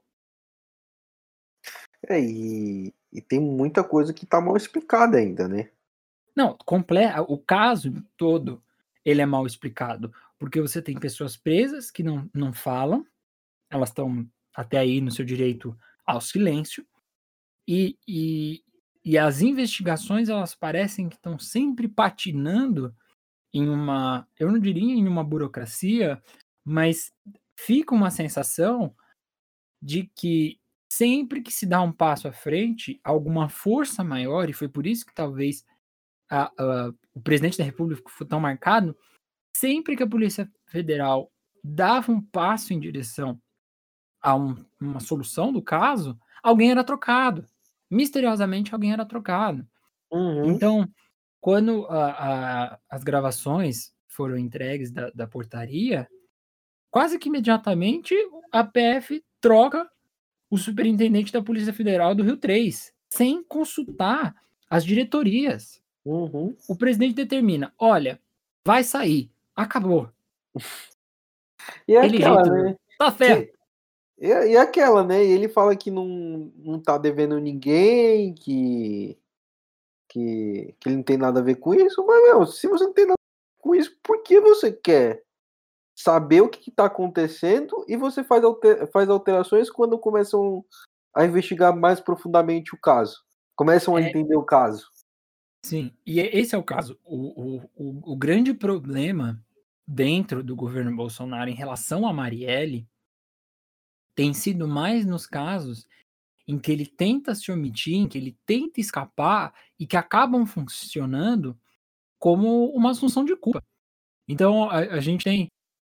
Eu, eu acho que longe de acusar ou de tentar culpabilizar o presidente da República pelo que aconteceu, mas dentro do que aconteceu, se ele tem um ponto, que ele seja o primeiro uh, interessado em resolver a questão. Uhum. Entende? Mas ele, e... ele, não, ele não tá interessado em resolver, porque ele estava mais interessado com, com Adélio do que com, com esse caso desse Sim. Da, da Marielle. E ele Sim. quer que fique parado, como se não tivesse importância nenhuma, porque ela já morreu. Sim, o problema, é, esse é o principal problema. O presidente acaba demonstrando que há maior interesse no que aconteceu à pessoa do presidente da República do que necessariamente quando você tem uma. E, e veja bem, ele não era presidente da República quando aconteceu a tentativa de assassinato. A Marielle foi assassinada no exercício da função de vereadora. Isso é muito grave quando a gente fala de, de Brasil. A uhum. gente teve um, um membro de uma casa legislativa assassinado a tiros, num caso que ninguém entende, sabe? Que a Polícia Federal não acha provas, que a Polícia Federal é, não consegue indiciar ninguém, sabe? E a, e a maioria dos presos acabam sempre sendo ex-policiais, né? Sim, e que são muitas vezes acusados, né, pelo menos formalmente, de fazerem parte de milícias que é um problema uhum. que, assim, é, é um problema que já vem sendo abordado e que também tem respingado na família do presidente, principalmente através dos seus filhos. Sim, o caso laranjal do, do Flávio, do 02. É Sim, ele 02, é ótimo. Porra, meu, é inacreditável, né? Sim. E aquela, meu, se você não tá devendo, deixa investigar. Só que Sim. não, se você vê o tanto de, de, de tentativa de bloquear essa investigação que ele tenta, é claro que ele tá devendo alguma coisa. Não tem como você falar que não tá devendo. Eu não, eu vou, eu particularmente, normal, eu espero um posicionamento da polícia. Talvez seja um omisso da minha parte, possa ser até julgado omisso da minha parte. Mas eu pessoalmente também acredito que o se não há se, se, o presidente realmente acredita na inocência dele em relação a esse caso, se ele realmente acredita que nada é relacionado a ele, que ele facilite a elucidação do caso. Muito pelo contrário, ele vai provar justamente quanto ele está certo. Uhum. E assim, mas, é, mas é aquela também. Mas é aquela também. É que nem o, a porra do, do exame dele, que ainda é uma história muito mal contada, diga-se de passagem, né? É engraçado que o último, que o ponto é muito estranho, porque codinomes. Você me apresentar um exame que tem codinomes é muito estranho. Então, e eu acho que o ponto aí é que ele tenta causar uma divergência na, na mídia que é muito grande. Porque a mídia está tentando, está querendo saber do exame, ele fala que não, que não vai disponibilizar o resultado, e do nada, quando ele acha que convém para ele, ele libera o exame. Sim. É, é, faz muito parte da política do presidente da República essa bravata de mostrar autoridade. Eu acho que o exame em si, ele não necessariamente representa a, a contaminação do presidente ou a não contaminação do presidente pelo vírus é, do Covid. Mas é mais sobre uma política de autoridade, de mostrar quem manda. Então, a mídia tentando forçar, e a sociedade civil, de maneira geral, tentando forçar o presidente a se submeter a uma regra, e ele tentando mostrar que a vontade e a autoridade dele prevalecem no sigilo. É, e, né? e, e, e, ele não e, e ele fez isso claramente porque antes de sair o resultado do, do Supremo, ele foi lá e liberou. Foi tipo, ó, eu só tô liberando porque eu quero. Senão é. não, não, isso daí não ia acontecer. Acho Sim. que foi mais ou menos o que ele tentou passar. E é o que eu acho que ele tá tentando passar nesse caso Marielle. Eu mando aqui, eu não quero que investigue, então não vai investigar. E vai ter uma hora que ele vai falar, ah, beleza, não estamos fazendo repressão, investiga aí. Mas sou eu, sou eu que quero que investigue, viu? Sim, é, de certa forma acaba, acaba sendo essa política da bravata, né? Ele parece uma criança de 5 anos que não quer compartilhar o seu salgadinho.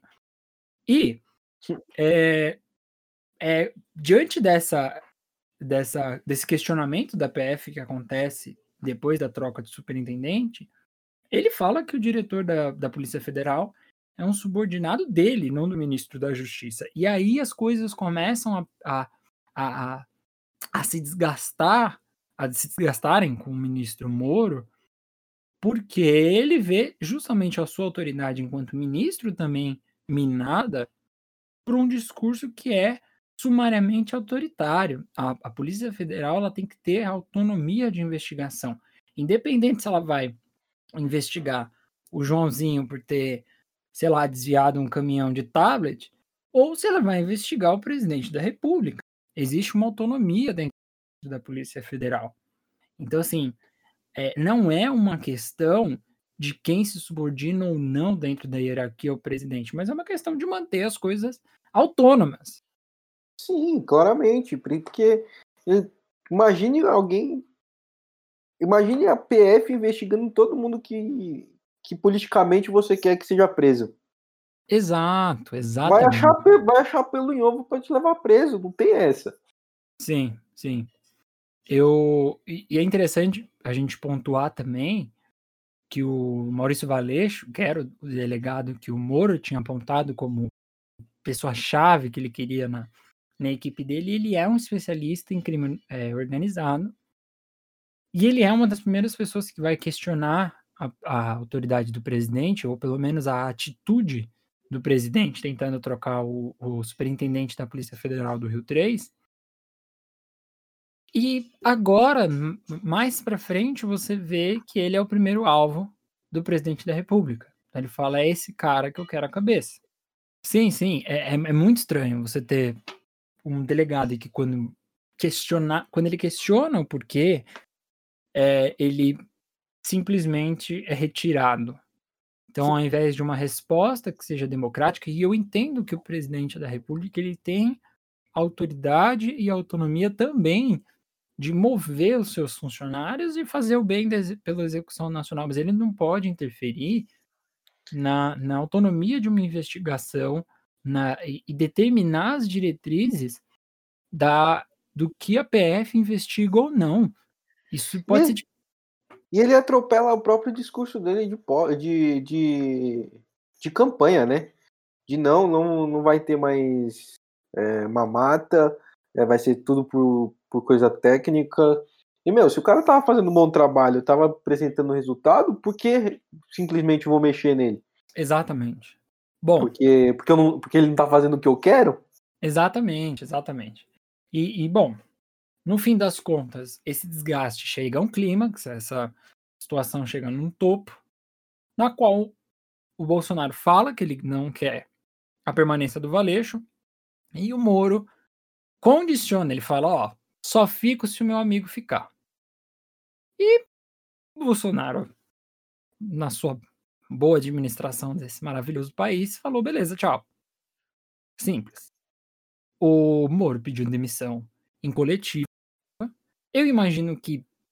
Eu, eu, eu consigo imaginar esse diálogo rolando do tipo, eu preciso que esse cara continue, ele falando, não vai continuar, e aí ele falou, você se demite, sabe? Ou você demite o cara, ele apresenta a demissão dele na coletiva, e em seguida, o Moro já apresenta é, vários argumentos contra o presidente Bolsonaro, e é, há uma alternância, é, um, um, uma troca de casaca, vamos colocar assim, muito grande. Não, de repente, o Moro é. O discurso, de, o discurso dele foi muito pesado, foi muito. Ah, não quero saber. É, meu, ele citando a presidente Dilma no discurso. Sim, sim. um dos ah, desafetos, né? É, imagine, imagine se a Dilma tivesse tentado interferir na PF. Sim. Enquanto estava investigando a Lava Jato, isso não, não, aconteceu nem no governo do PT. Ele Sim. falou muito claramente isso.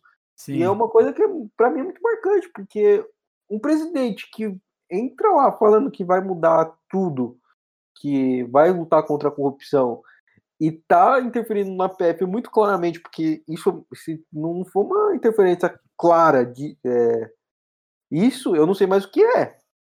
Não, é uma interferência ela, a gente pode entender, eu acho que é, até para o ouvinte entender um pouco, é, é preciso, em alguns pontos, dentro da política nacional, tomar partido. E quando a gente fala de tomar partido, a gente toma um lado mesmo e julgar essa atitude.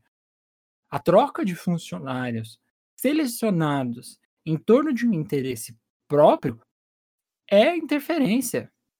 A gente tem um, é um, um, um problema aí. É tanto que ele fez duas trocas é, quase instantaneamente, né? Sim. A PF, sim. a PF, o superintendente do Rio e o geral. Então, meu. E o hum. pior, ele, o pior, ele queria colocar alguém que estava muito próximo dele, porque não adianta você falar que não tá. Se o cara tá indo no. Comemoração de ano novo. Comemoração de ano novo do filho. Sim, sim. Porra, é inegável meu, isso. É inegável. Não dá, não tem uma, uma, uma justificativa que seja minimamente razoável que não aceitar que o presidente tentou interferir na, em, no andamento ou na autonomia, para não falar no andamento de nenhuma investigação, mas pelo menos que ele tentou interferir na autonomia da Polícia Federal, na figura do seu, do seu diretor-geral, que era o delegado Valeixo. Então, assim. eu, eu, eu até entendo que, que que ele tenha ficado baqueado, porque foi, foi muito que pareceu, né?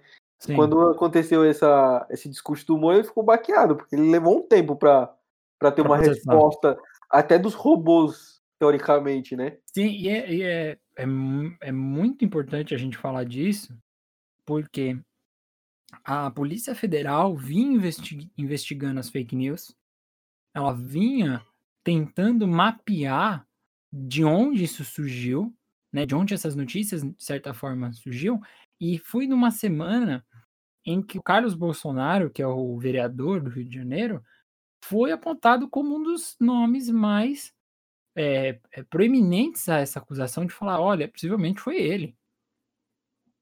Então, assim, cadê o interesse? Né?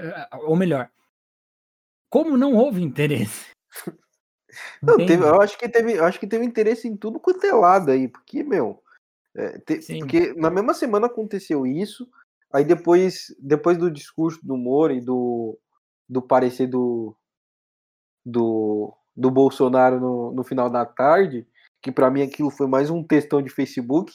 Sim, que, sim. que não teve, não teve pé, nem cabeça. Foi tipo, deixa eu, eu tenho que me pronunciar, eu vou falar aqui que não, vou continuar negando e vou colocar o Moro como traidor. E é, e é interessante porque... como as coisas se rearranjam muito rápido, né? É, porque, porque meu, é... falar que o Moro é, é, traidor é uma coisa muito pesada, porque o Moro, o Moro saiu querendo defender que ele estava tentando defender, estava tentando defender a democracia e a, e a lei, né?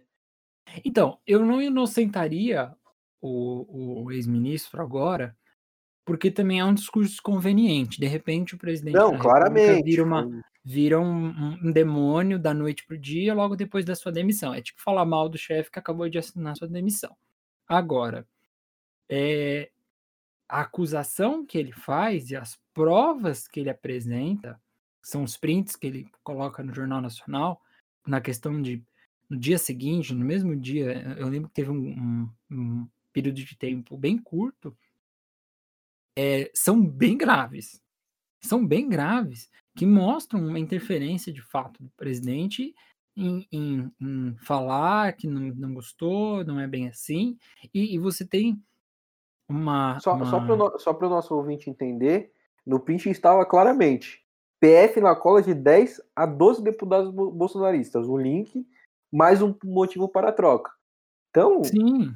meu, e, e, e não teve um, um, uma negação de que não era o, o número do presidente. Porque não, não, era.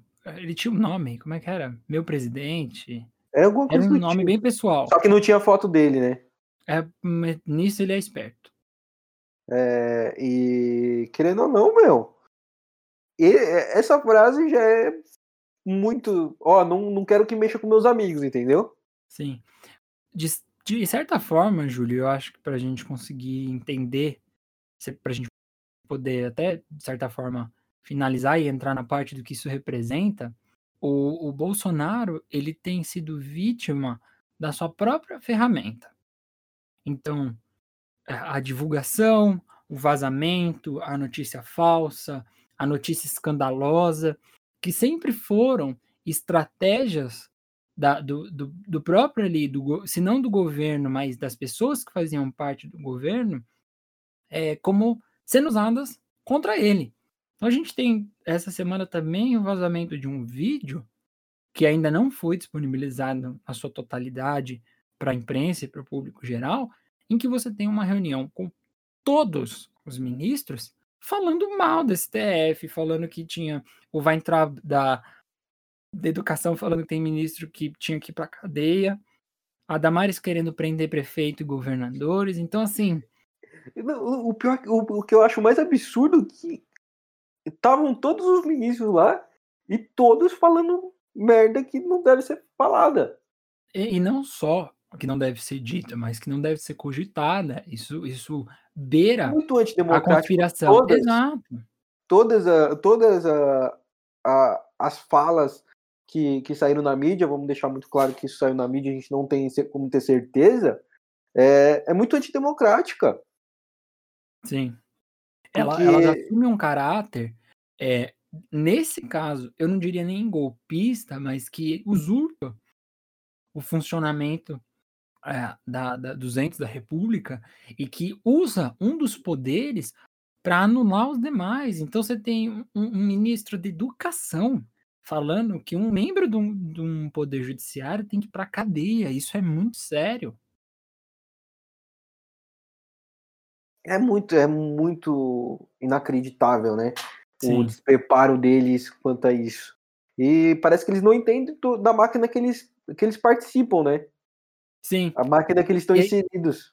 Sim, e assim, eu não sei, e aqui seria uma, uma, um palpite em detrimento de uma, de uma verdade, de um posicionamento mais crível, se a própria divulgação do vídeo não é uma estratégia da mídia, da oposição ou de uma força contrária que usa dos mesmos recursos que têm sido usados pelo próprio governo. Então, assim, quem estava gravando? a reunião ministerial? Se ela é uma reunião ministerial fechada, por que havia uma gravação? Quem tinha acesso a essas gravações? E qual é o interesse da pessoa que grava? E eu não estou aqui querendo fazer do advogado do diabo, falando bem do que aconteceu e do que foi dito dentro daquela reunião. Mas qual é o interesse dessa divulgação? Por que, que ela só aparece agora, sendo que entre a reunião interministerial ela aconteceu já tem um período de tempo, para não dizer muito, não foi mês passado. É estranho, né? Ter que ter, um, ter uma gravação dessa. Sim. Porque, porque se, fosse, se fosse uma gravação de transparência, beleza. Mas não tem isso, não existe isso, não tem como ter isso ainda mais discussão com os ministros, né? Que tomam de decisões que muitas vezes tem a ver com segurança nacional e etc. Sim. Bom, de certa maneira, a saída do juiz, do ex-juiz e agora também ex-ministro Sérgio Moro vira um desafeto realmente dentro do governo Bolsonaro. Você tem uma instabilidade terrível por conta disso.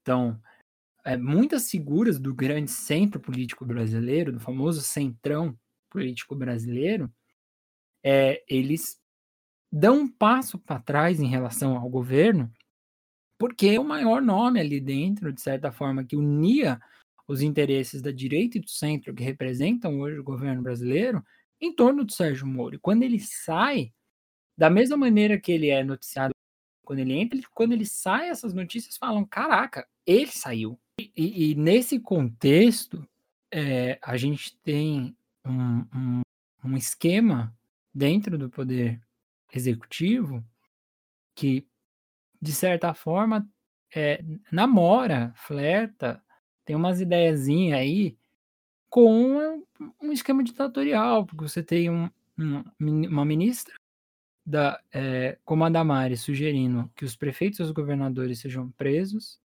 Você tem um ministro da Educação, como Weintraub, que já causou, que tinha que causar em Twitter, em tudo quanto é rede, é, falando de ministro na STF na cadeia, sabe? E o, as informações mais recentes do jornal o The Intercept, que é dirigido pelo Glenn Greenwald, é, falando que o Bolsonaro ele não aceita o impeachment, né? E, e justamente pela questão dos, dos, exames, da obstrução da justiça, que ele usaria as forças armadas. Então você fala assim, peraí, é, nós estamos falando de um governo que ele se sustenta democraticamente, ou a gente está falando de um, de um governo que namora com a ditadura? Ah, não, isso daí com certeza, né? Eu acho que é um dos presidentes que mais tem esse viés é, que fica flertando com a ditadura, fala que não, mas que defende a democracia, mas, meu, se você vai para a porta do Planalto, pro, vai, vai para uma manifestação na porta do, da, residência a favor do fechamento do Supremo, é, a favor do, da ditadura, meu, você vai falar o quê? Não, eu só tava lá porque achei bonito. Exato. De repente, você tem a parte. E isso é curioso. Você tem a participação. Você tem uma participação de um presidente da República na, numa manifestação que é antidemocrática e que reforça um viés ditatorial a favor dele. Isso é muito grave. Isso é, isso é uma ameaça institucional que o Brasil, enquanto uma república que eu considero relativamente sólida, com uma, com uma Constituição que é recente, mas que abrange muitas coisas, uma afronta. O presidente não tem que se manifestar a favor do fechamento do Congresso, a favor do, do desmantelamento do STF, às vezes que isso aconteceu, nós enfrentamos os piores períodos da nossa história. Getúlio Vargas já fez isso e, e os crimes que foram que aconteceram na época não foram elucidados, muita gente sumiu, sabe? Entre 64 e 85, muita gente sumiu também dentro do regime militar, justamente porque o STF estava suprimido, você tinha um Congresso extremamente amarrado, que estava ali pelo enfeite, que tinha dois partidos só. Então, peraí, a gente está dando um passo para trás. E de repente a gente tem um, um ex-deputado que é presidente da República e que falta completamente com o decoro do cargo. E Manda jornalista calar a boca, e fala que não, não vai esperar para ele fu com a família dele. O que, que é isso? É, e é estranho, né? Porque um cara que ficou anos no, no parlamento e não sabe nem para que serve, praticamente. Sim, é, é, é, um tiro no próprio pé, porque ele fica muitos anos na, na, na, Câmara dos Deputados e de repente ela não serve mais. De repente uhum. ela não é mais útil. Né? O principal é. palco de promoção do Bolsonaro hoje já não serve mais. Bom. Mas vamos, vamos para frente, vamos ver, vamos, vamos fazer uns comentários sobre o que isso representa Bom, daqui para frente. A demissão e o depoimento do ex-ministro Sérgio Moro é, ainda não foram totalmente colhidos, a gente não sabe ainda é, o que vai ser dessa história, porque ainda está uma queda de braço muito grande entre o Poder Executivo, entre o que as investigações é, é, estão tentando apurar, porque diante das acusações do, do, do ex-ministro, uh, ficou claro que precisa de uma investigação, se houve ou não interferência do presidente da República. Inclusive, que... inclusive a PGR, a PGR se posicionou contra, né, a divulgação do, do vídeo na íntegra. O que é, infelizmente, é triste para a história do interesse é, da, da, própria população, porque a gente está vendo é, um, um desmantelamento um esfarelamento do poder executivo. E veja bem, como plano de, como plano de fundo a gente tem uma epidemia que chega na casa dos milhares que e, e mata cada dia mais dentro de um recorde e que infelizmente eu queria até dizer isso dentro da minha opinião pessoal para o ouvinte. Enquanto a gente está aqui debatendo política, a gente está debatendo política dentro de um momento triste para se debater. Porque pessoas estão morrendo por uma ineficiência, por uma falta de atuação e por um desinteresse da, da, do poder público gigantesco. Os governadores estão arrancando dinheiro da onde dá, tem prefeito fazendo política do jeito que quer, porque na esfera federal, que deveria segurar toda, toda a estrutura, não é feito. E, e, e o pior, né? A, o, o Supremo tem que se posicionar falando que quem tem, vai ter que tomar as decisões é o governo e os, e os prefeitos. Sim. E, e o, o deve... governo do estado também tem sua parcela de culpa nessa história, né? É, Porque não, no final das contas cada governador tá fazendo o que bem entende, né? O, o, o caso do João Dória aqui na, na no estado de São Paulo que de repente decidiu espionar espionar ainda é um termo muito prejudicial, mas de repente o governador do estado de São Paulo achou por bem monitorar os celulares do, do, do estado inteiro e isso viola a privacidade das pessoas, por mais que o interesse seja válido, que é monitorar o, o isolamento. Uhum. Não, e, é, e, é, e, é, difícil você ter uma decisão específica quando o, pre, o próprio presidente, o próprio a esfera federal quer se posicionar contra uma medida que a maioria da população sabe que é ineficiente, que é incorreta, né? Sim, sim. A é gente falta tem... de um tato muito grande. Sim, e, e eu acho que vai nesse ponto não só a ineficiência técnica, a ineficiência política e administrativa do atual governo, mas também a gente tem uma falta de sensibilidade humana, porque a gente tem pessoas que estão perdendo seus empregos, pessoas que têm a sua renda comprometida, a sua capacidade de manutenção da sua própria vida e das pessoas que eventualmente dependam deles, como crianças ou idosos, enquanto o maior interesse hoje é saber uh, é, se o presidente está certo ou não, sabe? E, e, em saber se ele interferiu ou não numa investigação, ou se ele interferiu ou não na autonomia de, de de um poder. E isso é completamente absurdo. E é sabe? muito perigoso, né? Porque essa, essa, essa bagunça ministerial acaba que, meu, refletindo no, num todo, porque sai um, um ministro da saúde que estava sendo muito bem avaliado e foi teoricamente por vaidade, teoricamente Sim. não, acho que exclusivamente por vaidade, estava é, tomando decisões que eu acho que eram cabíveis para um, um cara técnico e de saúde que ele era. Sai o Moro de justiça em seguida, com esse escândalo, e agora já saiu o novo, o novo ministro da Saúde, já em menos de um mês. Que agora virou já antigo ministro da Saúde, né? É, então tá, então tá uma, literalmente uma bagunça isso.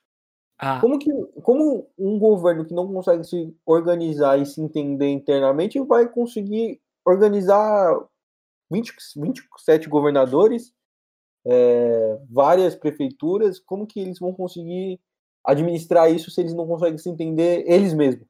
Sim, sim.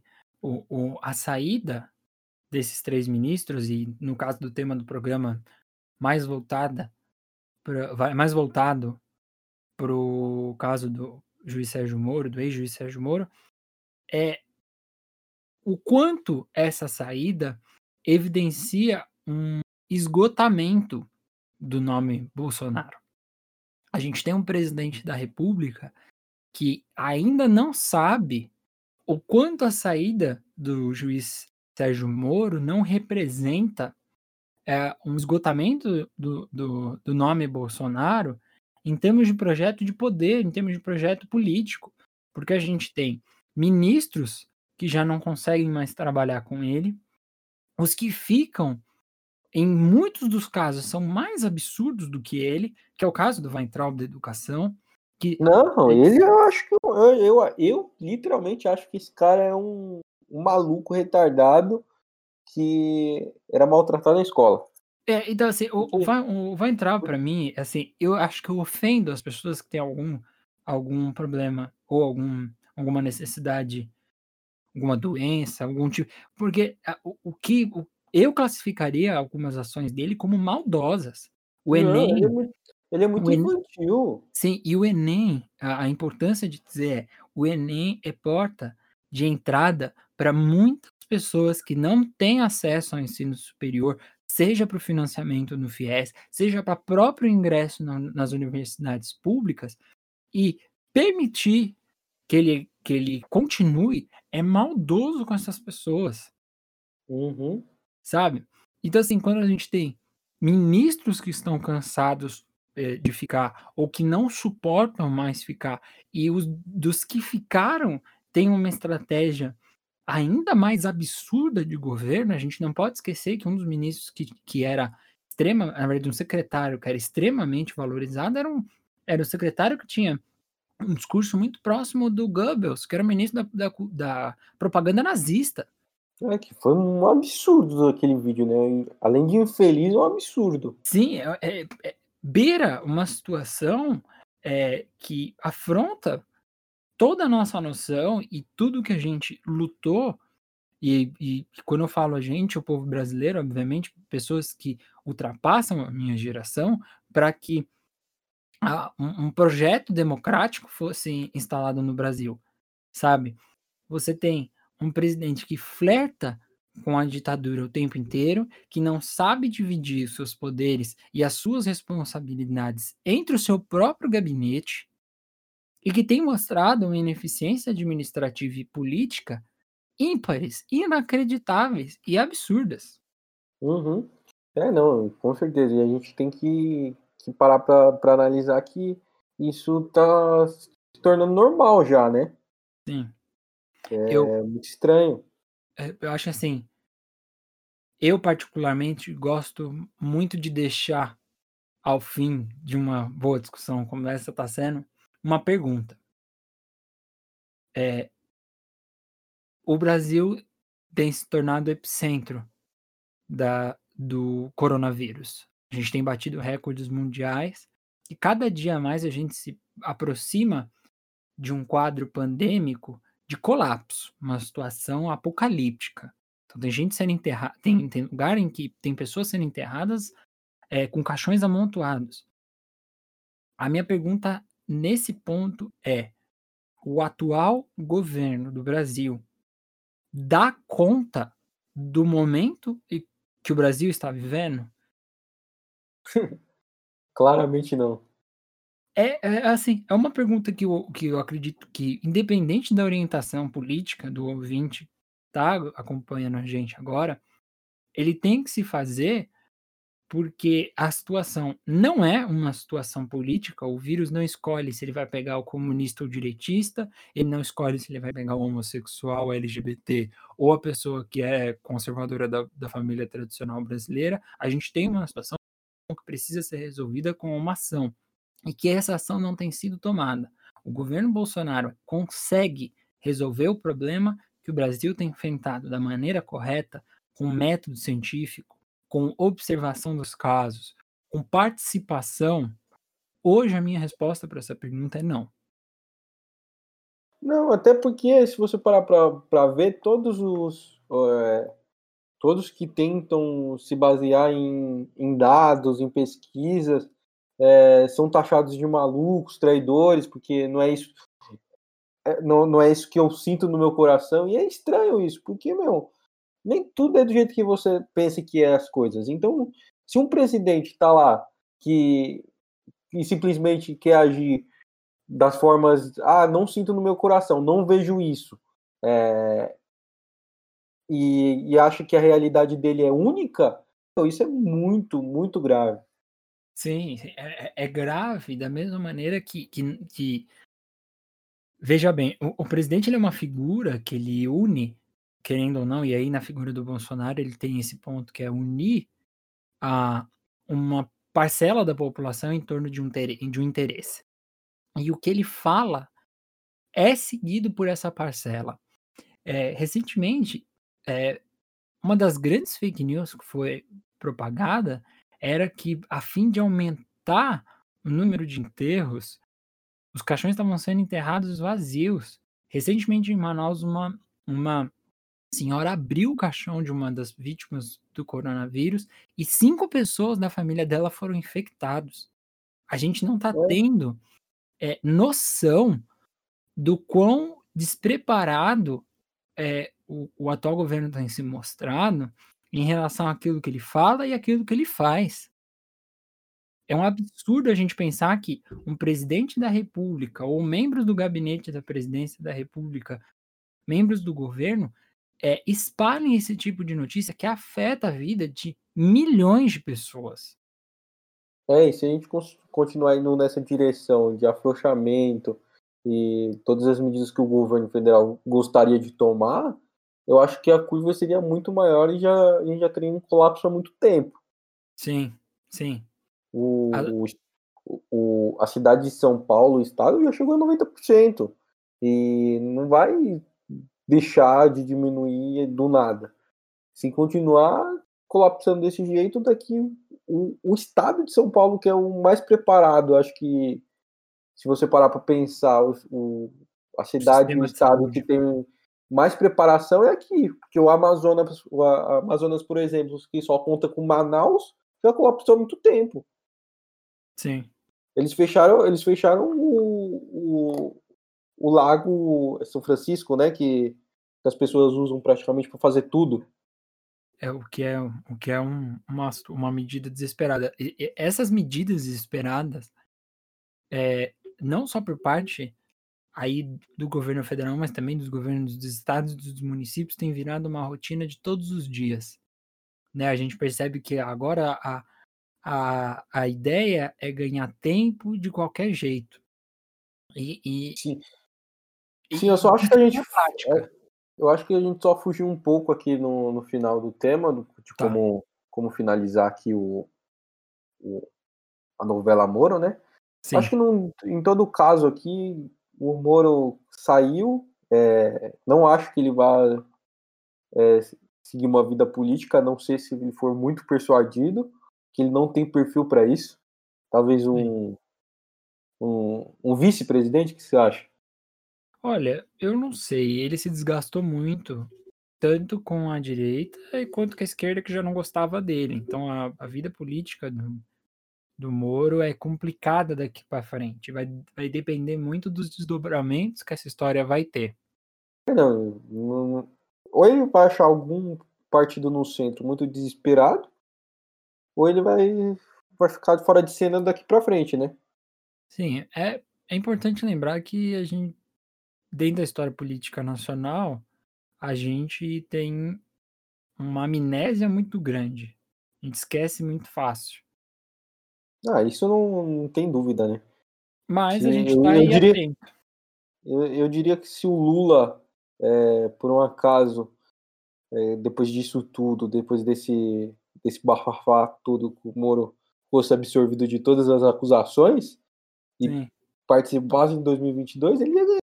Primeiro, primeiro porque eu acho que o dólar tá batendo a seis reais e o, e o discurso foi sempre não, porque só tirar o PT que volta a 1,50, 2 reais, meu, não foi bem assim, né? Não, o, não foi bem assim. O, Bolso, o Bolsonaro assumiu, tava chegando a 4, né? Sim. O próprio Guedes, que, que era o especialista, falou só chega a 5 reais se o governo fizer muita merda. Então, cadê essas merdas? Eu acho que o é. Guedes tem que, tem que sentar e explicar pra gente. E as merdas? Não é você que entende? Qual que foi as merdas que aconteceu? Sim. Ele é. tá, batendo a, tá batendo a 6 reais, não, não tem condição isso. É, em parte, eu vejo nessa, nessa predição aí do, do ministro Guedes um, um, um, tiro no pé, obviamente, mas também é, ele se esquivou dessa história porque de repente chegou uma pandemia que agora ele pode colocar na conta de, de e, deles, e, vamos, né? e vamos admitir que não é só isso, né? Não, longe Quem dera que fosse a pandemia, só a pandemia, porque, meu, a pandemia, a pandemia pegou todo mundo. Sim. Todos os mercados. Então não tem como você falar que, que a culpa é exclusivamente da, da pandemia. Sim. No, ao fim, a gente percebe que, que a saída do Sérgio Moro só expõe um lado de um governo que não está mais sabendo o que fazer diante de um quadro de pandemia, de um, uma crise dentro da própria instituição da presidência da República, e que dá agora uma preocupação é, que, a meu ver, é secundária diante da pandemia para o governo. O governo está preocupado agora com, com, os desdobramentos. Então já saiu o Mandetta, já saiu o Moro, o Tait foi demitido hoje. Quem é o próximo?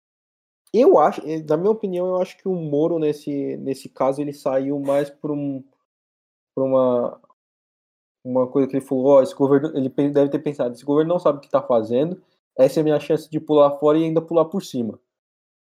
Sim, sim, sair então, do barco acho, enquanto ele não afundou. É, eu acho que eu acho que o Moro saiu mais por causa disso, mais porque ele falou, é bom eu pular enquanto eu posso. Sim. É, ele vai que o presidente vai querer mudar mesmo o, o, o diretor da PF, então, meu, vou pular fora com essa desculpa e sair por cima. Sim. Mas eu acho que é isso, eu acho que a gente já falou tudo sobre, sobre a novela Amor, vamos ver o que, é que vai rolar nos próximos passos da investigação. Aguardamos. Então é isso, pessoal, vamos lá encerrar esse, esse programa, esse piloto. É... João, considerações finais? Bom, Júlio, ficou claro, eu acho para o nosso ouvinte, que o Desgovernados ele é um programa que tem sim é, posição, ele tem lado, ele tem opinião. E a gente chama atenção para o que o, o juiz Sérgio Moro representou não só politicamente, mas também é, midiaticamente dentro do projeto de poder do Bolsonaro. A gente sabe que nenhuma ação, quando a gente fala de política, é isenta de vontade, é isenta de opinião. E é por isso mesmo que a gente está até aqui para comentar. Existem efeitos, e eles são notórios na, na, de como a política vai funcionar daqui para frente, de, do que, que o governo vai ter que fazer. E cabe a gente, enquanto brasileiro, enquanto eleitor, questionar, sim, o tempo inteiro, questionar sim, de forma contundente, a ação de quem está no poder. É só quando a gente questiona, é só quando a gente se pergunta quais são as intenções que a gente deixa de criar os super-heróis e a gente passa a ter uma noção real de qual é o projeto político que está sendo exercido no país. É isso. É, eu, eu concordo com você. A gente precisa parar para analisar exatamente quais são os movimentos de todas as peças. Eu acho que o Moro é uma, é uma peça que foi muito fundamental nesse, nesse processo político, principalmente do Bolsonaro, que não tinha essa bandeira de combate à corrupção e tentou levar ela com ele, é, junto com, com o Sérgio Moro. Então, a partir da, do momento que o Sérgio Moro sai desse, desse governo, é, chutando o balde, falando, praticamente apontando o dedo na cara do, do, do Bolsonaro e falando que ele não está combatendo a corrupção e que ele quer fazer o contrário, eu acho que é um, uma coisa de peso, é, uma, uma bolsa de peso que a gente tem que levar em consideração e parar para pensar é, quais são os verdadeiros objetivos desse governo, se é pessoal ou, ou público, né? Se é para a população de verdade. Então é isso, pessoal. Espero que vocês tenham gostado. É, vamos encerrar o programa por hoje. Esse é o piloto. Semana que vem a gente volta com mais polêmica. Espero que a gente seja até um pouco mais dinâmico, que vocês gostem. Assinem, compartilhem. Importante que a gente está com o nosso blog, provavelmente você baixou dele ou está vendo no Spotify ou Deezer. Então acesse o nosso blog, dá uma acompanhada, vê se, vê se vocês gostam. Deixa entre uma mensagem. Com, entre, entre em contato, contato, com a gente. Discord, proponha debates. Política é feita de discussão, minha gente. Abraço, até semana que vem.